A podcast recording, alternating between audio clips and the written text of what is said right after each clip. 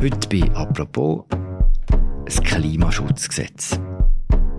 Mit Juni stimmen wir über das Klimaschutzgesetz ab. Gibt es ein Jahr, muss die Schweiz bis im Jahr 2050 ihre Treibhausgasemissionen auf Null senken. Wie soll das gehen? Wie streng ist das Gesetz? Und wie groß ist die Chance, dass es wie das CO2-Gesetz am Schluss noch abstürzt?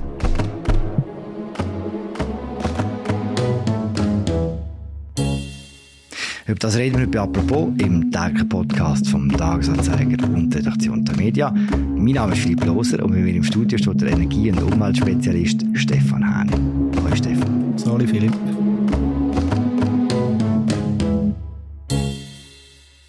Stefan, die Abstimmung hat eine lange, lange Vorgeschichte und sie hat mit diesen berühmten Gletscherinitiativen Fahnen zu tun, die man überall in der Schweiz gesehen hat. Das ist richtig, ja. Also Vorgeschichte ist in der Tat äh, sehr lang. Also man muss eigentlich bis ins Jahr 2015 mal zurückblenden. Damals haben sich aber 195 Länder an der Pariser Klimaschutzkonferenz äh, auf ein weltweites Klimaschutz Abkommen geeinigt, also erstmals überhaupt. Das Abkommen sieht vor, etwa die Temperaturerhöhung auf unter 2 oder möglichst 1,5 Grad im Vergleich zur vorindustriellen Zeit zu begrenzen. Aber viele zweifeln an der Und dann Umsetzung. ein Jahr später hat dann äh, die damalige Umweltministerin Doris Lüthardt das Abkommen unterzeichnet und sie hat damals eigentlich auch sehr deutlich gesagt, was eigentlich damit verknüpft ist. Ich bin eigentlich zuversichtlich, dass doch die meisten Staaten auch versuchen, den Ratifikationsprozess so schnell wie möglich hinter sich zu bringen. Es braucht ja 55 Staaten mit 55 Prozent der Emissionen. Das wird sicher zwei Jahre dauern, denke ich, aber es wird passieren. Der heutige Ich habe das nochmal nachgeschaut. Sie hat, hat damals wörtlich gesagt, wir sagen Ja zu einer Welt, die das Zeitalter der fossilen Brennstoffe nach und nach hinter sich lässt. Der heutige eher symbolische Akt ist also der Startschuss für die ambitiöse politische Ratifizierung. Eben das ist dann im Jahr 2016 gewesen, und ein Jahr später hat das Parlament in Bern äh, das Abkommen ratifiziert und damit hat sich auch die Schweiz völkerrechtlich verpflichtet, das umzusetzen. Und äh, was man dazu noch sagen muss, ist, dass das ähm, Abkommen eigentlich kein Instrument enthalten, dass man das dann wirklich kann durchsetzen in den einzelnen Ländern. Das heißt, die einzelnen Länder müssen dann eigentlich über nationale Gesetzgebungen das äh, versuchen, selber in den Weg zu leiten. Und aus dem heraus ist dann eigentlich die Gletscherinitiative entstanden, nämlich wir brauchen eine Umsetzung in der Schweiz. Wir brauchen etwas, wo das äh, nicht nur eben ein Papiertiger bleibt. Und die Gletscherinitiative hat dann einfach versucht, die Rechtsgrundlage zu liefern, ähm, um eben aus den fossilen Energien können auszusteigen und eine Netto-Null-Gesellschaft anzustreben. Und konkret hat äh, die Gletscherinitiative will oder will sie, es gibt sie ja immer noch, dass fossile Brenn- und Treibstoffe eben ab 2050 verboten werden. Also eben Heizöl, Benzin, Diesel, Erdgas, Kohle. Und ein Jahr darauf, also 2019, haben dann die Initianten die Initiative eingereicht und dann ist dann selbstverständlich im Parlament sofort Diskussionen losgegangen, ja, geht das zu weit, geht das nicht zu weit? Und man hat dann befunden, mal, das ist eigentlich das absolute Verbot, wobei muss sagen, die Initiative hat auch gewisse Ausnahmen noch drin gehabt, aber das Verbot geht grundsätzlich zu weit, das Ziel an sich unterstützen wir, aber der Weg dorthin vielleicht nicht. Und das ist eigentlich der Ursprung von diesen Arbeiten, wo dann eben das Klimaschutzgesetz, wo wir jetzt eben darüber die Abstimmung gemündet haben, das ist eigentlich ein indirekter Gegenvorschlag, und letztlich kann man auch sagen, kommt jetzt Volks erstmal Gelegenheit über, über die Netto-Null-Politik bis 2050, die der Bundesrat 2019 letztlich beschlossen hat damals, äh, abzustimmen. Und insofern ist es eben eine sehr wegweisende Abstimmung. Das heisst, der Weg war Pariser Abkommen, Gletscherinitiative, Klimaschutzgesetz. Genau. Über das stimmen wir dann ab am 18. Juni, über das Klimaschutzgesetz. Was genau steht da drin? Eben einerseits, du hast es schon angetönt, eben die Schweiz eigentlich bis äh, 2050 klimaneutral werden. Und bis dort eben das sogenannte Netto-Null-Ziel erreichen. Von dem ist ja jetzt auch wieder viel Rede. Vielleicht nochmal, damit alle wissen, um was es wirklich geht. Also Netto Null bedeutet nicht, dass das Land gar kein Treibhausgas mehr ausstoßen darf, sondern das Land hat das Ziel dann erreicht, wenn es nicht mehr Treibhausgas ausstößt, als natürliche und technische Speicher können aufnehmen Und natürliche Speicher sind zum Beispiel Wälder, die können CO2 dann letztlich absorbieren. Dann mit äh, technischen Speichern werden zum Beispiel Treibhausgase aus der Atmosphäre rausgefiltert und im Untergrund gespeichert. Also das sind so ein, zwei Beispiele. Und eben die Reduktion von der Treibhausgase ist auch noch ein wichtiger Punkt. Die soll laut Gesetz nur so weit wie möglich in der Schweiz erfolgen. Das heißt, es ist auch denkbar, dass man kann Treibhausgasemissionen indirekt im Ausland reduzieren mit irgendwelchen Projekten, wo man halt aus der Schweiz heraus finanziert zum Beispiel. Das ist laut Gesetz möglich. Und was es auch noch beinhaltet, sind äh, Zwischenziele auf dem Weg zu der Klimaneutralität. Also eins ist zum Beispiel, dass bis 2040 die Treibhausgasemissionen sollen um etwa 5, also nicht um etwa, um mindestens 75 Prozent gegenüber 1990 sinken. Und wenn man das vergleicht mit dem Ist-Zustand, also wir sind bei, im Moment bei minus 18 Prozent, also das zeigt eigentlich schon, bis 2040, das ist in 17 Jahren, ist es dann doch schon ein relativ grosser Sprung und das zeigt eben auch die Anstrengungen, es wird brauchen, um äh, nur schon das Zwischenziel zu erreichen. Und es hat dann auch noch für die einzelnen Sektoren Zwischenziele, also für, für, den Verkehr, für die Gebäude, für die Industrie. Und das alles bildet dann wie so ein Gerüst, eine Art Fahrplan, an dem man sich kann orientieren kann und wo sich dann auch der Bundesrat daran wird orientieren. Und wenn man sieht, man ist irgendwo nicht auf Kurs, dann wird es sehr wahrscheinlich so sein, dass er wird Massnahmen vorschlagen, wie kann man das Ziel doch noch erreichen oder das Zwischenziel. Und ganz wichtig, das ist im Abstimmungskampf auch ein, bisschen ein Thema, von der Gegnerseite wird ja behauptet, dass dann der Bundesrat im Alleingang kann irgendwelche Massnahmen beschließen. Das steht so nirgends im Gesetz drin. Es ist ja so, dass der Bundesrat wird Massnahmen können vorschlagen Darüber befinden wird letztlich das Parlament. Das wird dann irgendwie in eine Gesetzesreform münden, möglicherweise, oder vielleicht ein neues Gesetz. Und das wiederum kann man ja dann wem es nicht, äh, wem es geht oder was auch immer, der kann das mit einem Referendum bekämpfen und selbstverständlich können auch irgendwelche weiteren Entwicklungen, kann man immer auch Volksinitiativen starten. Also das demokratische Mitspracherecht bleibt eigentlich in jedem Fall gewahrt und das ist, glaube ich, das Wichtigste fürs Verständnis von dem Gesetz, wo abgesehen von ein paar konkreten Maßnahmen eigentlich sehr viel Ziel schafft und den Weg dorthin aber eigentlich relativ offen lässt. Das war genau meine nächste Frage. Das Gesetz ist eigentlich das Ziel und der Fahrplan zum Ziel, Klimaneutralität. Wie man da kommt, da steht nicht drin. Also, man muss so sagen, weitgehend nicht. Es hat eben gewisse Maßnahmen, die dann schon ein bisschen konkreter sind, über die die wir nachher sicher auch noch reden. Aber im Grundsatz ist es schon so, es leitet mal das Ziel fest und eben der Fahrplan, ja.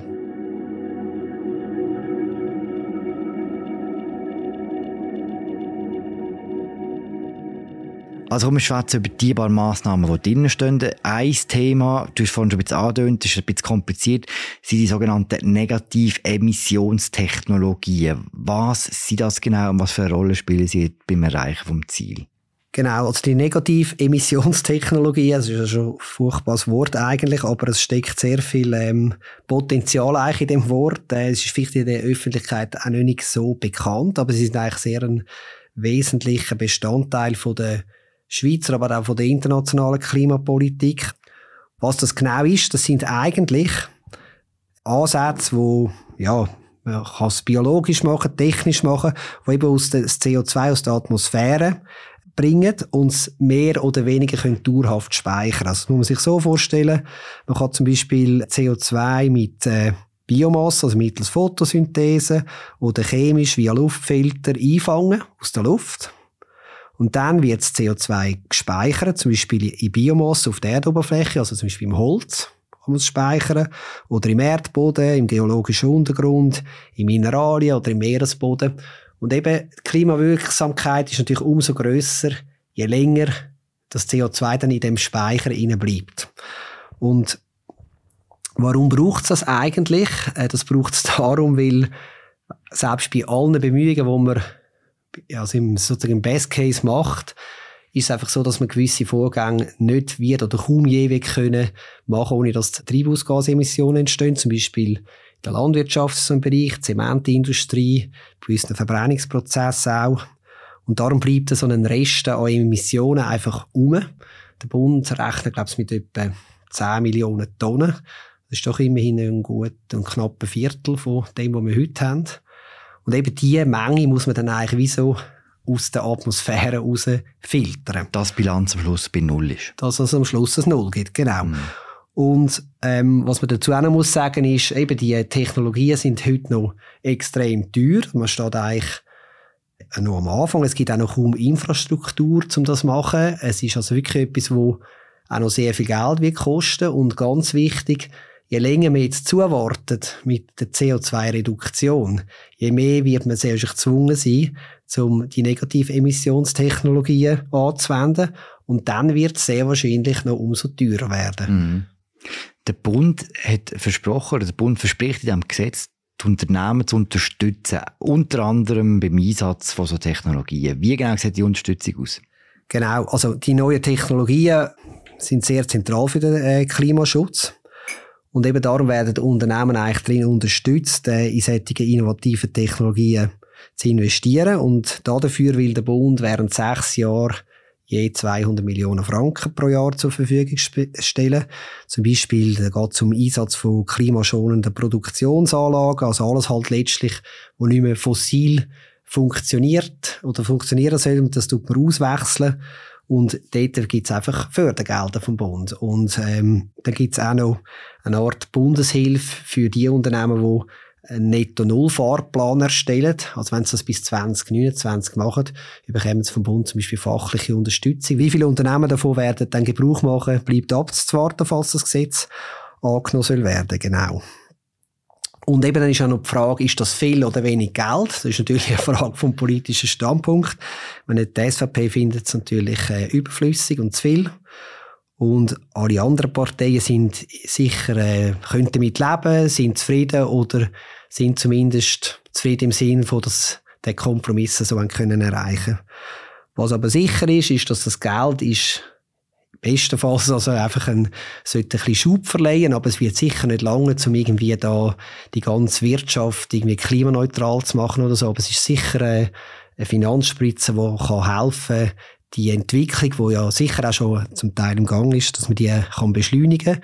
Und Zeit ist ja im Kampf gegen den Klimawandel ein entscheidender Faktor, ja.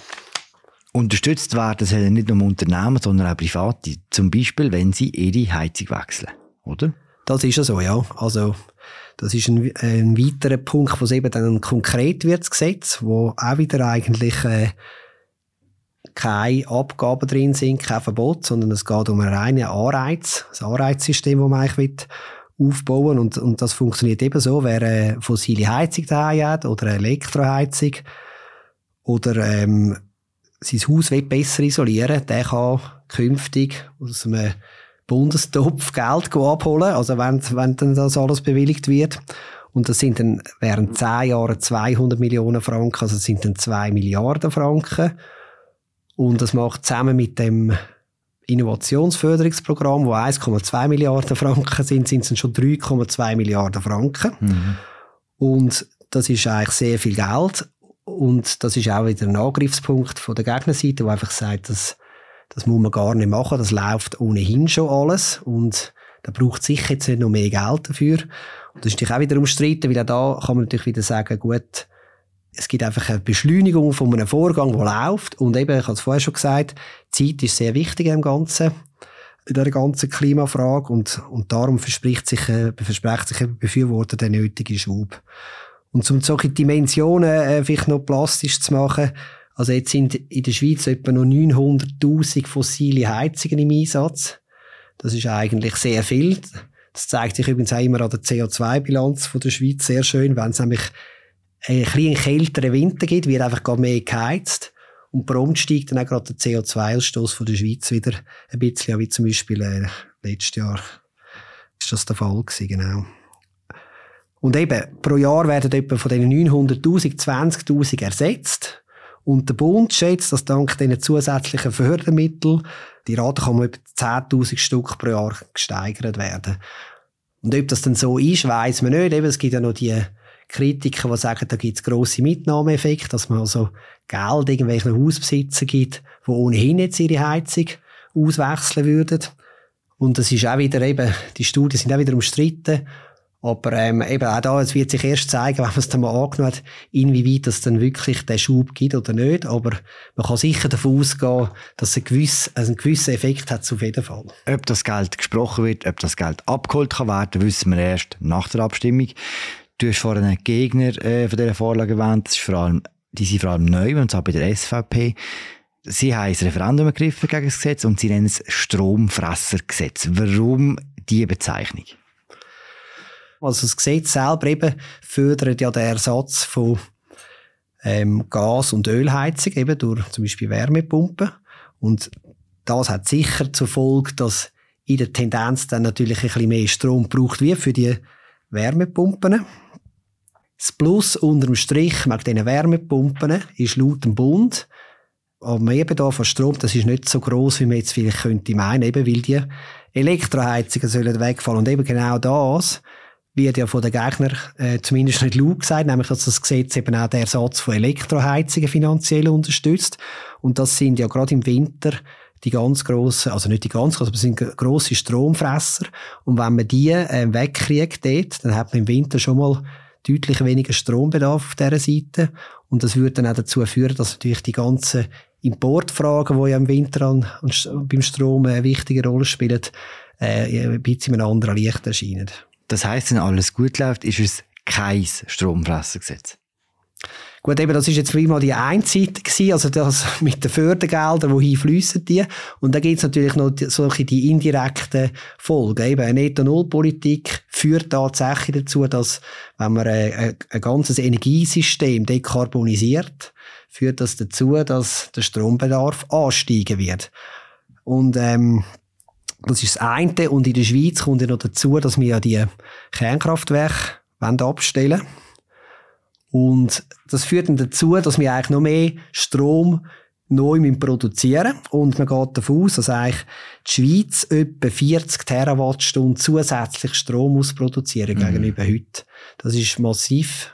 Also das ist, ähm, heute haben wir etwa eine Produktion von 60 Terawatt, also einfach so zur ungefähren Einordnung. Und das heißt im Umkehrschluss, wenn man ja sagt zu dem Gesetz, dann muss man auch Ja sagen zu einem sehr schnellen und sehr massiven Ausbau von namentlich der erneuerbaren Energien in der, auch in der Schweiz und vor allem auch in der Schweiz natürlich. Dort ist es so, hat, ähm, ist es so, dass es natürlich ein, ein Prozess ist, der muss miteinander jetzt wie korrelieren. Also man kann nicht Ja zum Klimaschutz sagen und nachher den Ausbau von der Erneuerbaren irgendwie immer torpedieren. Also sagt das von linker Seite oder von grüner Seite, indem man irgendwie alles aus irgendwelchen Landschaftsschutzgründen findet, sagt das aber auch aus der bürgerlichen Seite her, wo man findet irgendwie, ja, wir wollen jetzt zum Beispiel doch keine Solarpflicht bei bestehenden Häusern. Also das muss dann schon insgesamt ein, ein harmonisches Miteinander sein, sonst geht sich die Rechnung am Ende tatsächlich nicht auf. Und jetzt haben gewisse Befürworter Angst, es könnte ähnlich laufen wie damals vor zwei Jahren, wo dann das CO2-Gesetz noch abgekehrt ist. Teilst du die Befürchtung der Befürworter? Schwierige Frage. Ähm, also was man sicher kann sagen ist, ähm, wo es vielleicht Unterschied gibt. Vielleicht fangen wir Schiedschen dort mal an. Also vor zwei Jahren hat es ja auch schon Leute gegeben, die ziemlich früh äh, ein, bisschen ein schlechtes Gefühl hatten, also auf der Befürworterseite, dass das ähm, gut kommt. Und ich glaube, vorentscheidend, aber das hat damals vielleicht so noch niemand geahnt, ist eigentlich wie man die Abstimmungstermine geleitet hat.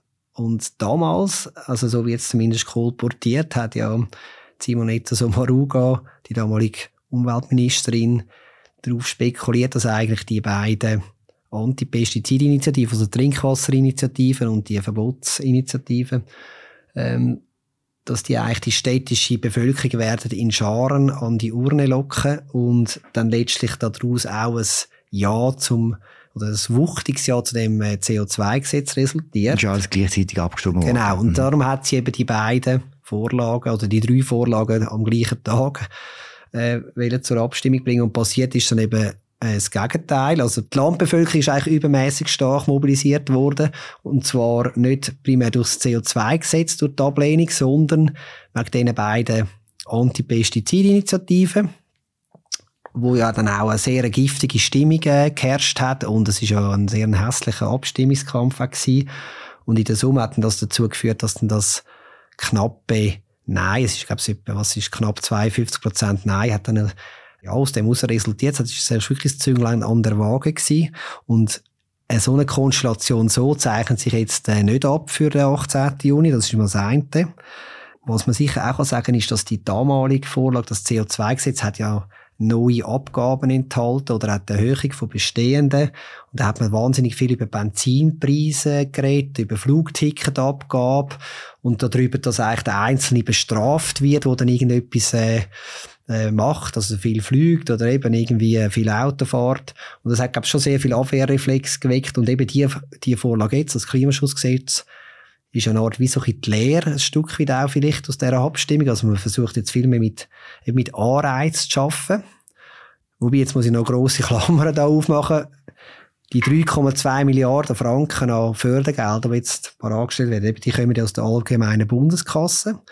Und das ist ja nicht einfach Geld, das vom Himmel oben runtergeht, sondern auch das muss jemand zahlen. Also das sind eigentlich die Steuerzahler.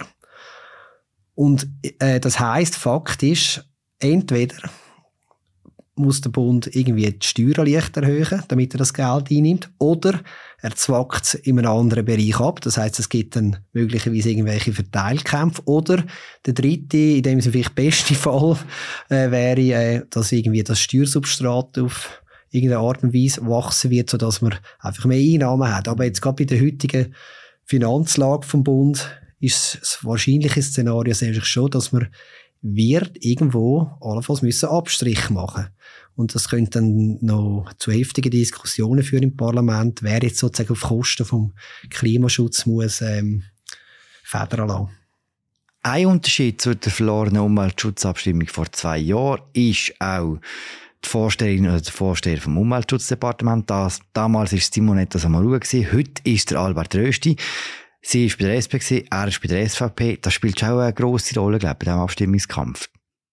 Ich glaube es auch, ja. Also man hat ja auch in, in Bern immer mal wieder gehört, dass eigentlich Simonetta Sommaruga einfach auch grundsätzlich durch ihre Parteizugehörigkeit, also die SP, die SPlerin, die sie war, ähm, dass sie einfach gewisse Abwehrreflex erzeugt hat und das ist möglicherweise auch in der Bevölkerung zum Teil so gewesen, wenn sie so Vorlagen präsentiert haben, wo man dann gefunden hat, ah, das ist wieder etwas aus der, aus der Küche von Somaruga.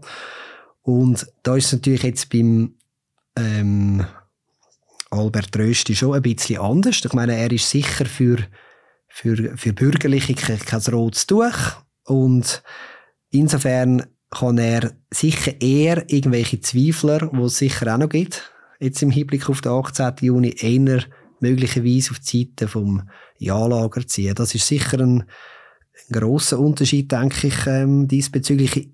Eben, wie weit das, das dann tatsächlich einen Effekt hat, weiß ich nicht, aber ich denke einfach grundsätzlich ist das ein, in der Ausgangslage ein Unterschied. Und bis jetzt hat er sich, ja, sich ähm, der Albert Rösti auch dem Sinn korrekt verhalten, im Sinne von, er ist auf der Linie vom Bundesrat.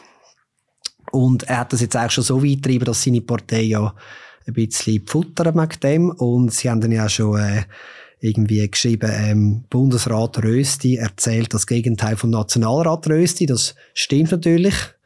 Er hat als Nationalrat natürlich die Linie von der SVP vertreten. Er ist ja eigentlich sogar ein Leader in diesen Klima- und Energiefragen. Und eben, es, es ist ja dann auch die Frage auftaucht, ja, wie lange geht es jetzt eigentlich noch, bis der Albert Rösti als halber Bundesrat gilt, wie damals der Samuel Schmid äh, bei der SVP. Und er hat ja das wie dementiert, er hat gesagt, ja nein, er hat überhaupt keine Angst davor. Ob das tatsächlich so ist, äh, ja, das weiß nur er. Tatsächlich ist dass er sicher auch unter einem grossen Druck steht. Einerseits natürlich von der Partei, dass er ähm, die SVP-Haltungen im Bundesrat reinbringt. Ich denke, das wird er auch machen. Aber möglich ist es eben die Erwartung von der SVP, dass er ein bisschen noch weitergeht, dass er halt da und dort dann doch aufblitzen was eigentlich seine Haltung ist oder die von der SVP.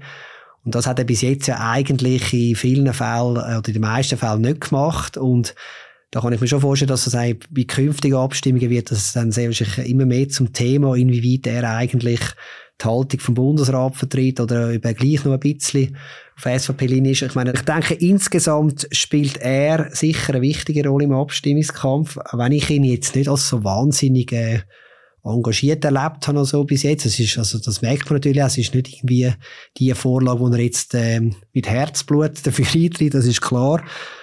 Aber er, er fügt sich in das Kollegium bis jetzt recht gut ein, denke ich. Und insofern, glaube ich, kann man ihm aus, dem, aus dieser Sicht auch keinen Vorwurf machen, ja. Letzte Frage, Stefan. Wie werden wir ein Ja spüren, ganz konkret nach dem 18. Juni? Wie würden wir ein Nein spüren?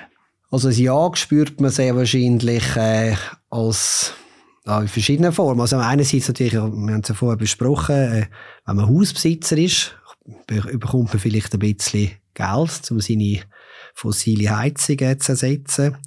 Dann als Mieter kann man zumindest laut Bund darauf hoffen, dass man von tieferen Nebenkosten profitieren wird, wenn nämlich dann eben die Heizung mal ersetzt wird und im Betrieb dann eigentlich ja dann eine Wärmepumpe dann nicht mehr so viel kostet wie so eine fossile Heizung. Dann ist es sicher auch so, das merkt man vielleicht jetzt nicht gerade im Alltag äh, direkt, aber es ist so eben, dass dann natürlich der gesetzliche Rahmen, der sich dann äh, aus dem Gesetz heraus dann ergibt, dass der eigentlich der Bund und Kantone unter einen gewissen Zugzwang bringt. Eben mit diesen Zwischenzielen und dem Endziel und dieser Überprüfung, wie weit ist man eigentlich. Und aus dem heraus werden dann und das ist, das ist garantiert so, sicher wieder neue Diskussionen entstehen. Was braucht es noch mehr? Braucht es vielleicht Einschränkungen, braucht es neue Abgaben, braucht es Verbot, was auch immer. Also die Diskussionen sind überhaupt nicht gelaufen. Es ist ja so, dass das Parlament schon wieder dran ist, ein neues CO2-Gesetz aufzugleisen. Also sprich einfach das, was dann bis 2030 soll gelten und dann wird es wieder ein CO2-Gesetz geben, das dann bis 2040 soll gelten und dann werden immer wieder die ganzen ähm, ja, Kontroversen werden wieder ausgefochten eben wie viel Staat braucht es, ähm, eben wie viel Einschränkung ist nötig etc. Und das wird sich sicher auch übrigens äh, bei einem Nein nicht ändern. Aber dort, das ist dann vielleicht die zweite Frage, was, was passiert eigentlich bei einem Nein? Also wenn man es ganz zu Ende denkt, müsste müsste man sich überlegen, ob dann die Schweiz dann müsste den Pariser Klimavertrag aufkündigen, wie damals eigentlich die USA unter Donald Trump. Und das wäre sicher äh, ein schlechtes Signal für den, für den globalen Klimaschutz, weil ähm, Regierungen, Länder, die vielleicht ohnehin nicht so viel wollen oder können machen für den Klimaschutz, würden sich dadurch natürlich sicher bestätigt sehen, dass das ganze das Volk oder die Bevölkerung eigentlich gar nicht mitträgt. Und da drin liegt ja eigentlich auch, glaube ich, die, sozusagen die symbolische Bedeutung von dieser Abstimmung, wo, wo das Gesetz eben auch, glaube ich, wichtiger macht, als viele denken im Moment. Ja. Danke, Stefan. Sehr gerne gesehen. Das war sie, unsere aktuelle Folge zum Klimaschutzgesetz und zur Abstimmung darüber. Die Abstimmung findet am 18. Juni statt. Unsere Berichterstattung findet ihr laufend auf unserer Webseite und in der Zeitung. Ich habe gesprochen mit Stefan Hähne, einem Energie- und Umweltspezialist bei Tamedia. Mein Name ist Philipp Loser und wir hören uns morgen wieder. Ciao zusammen.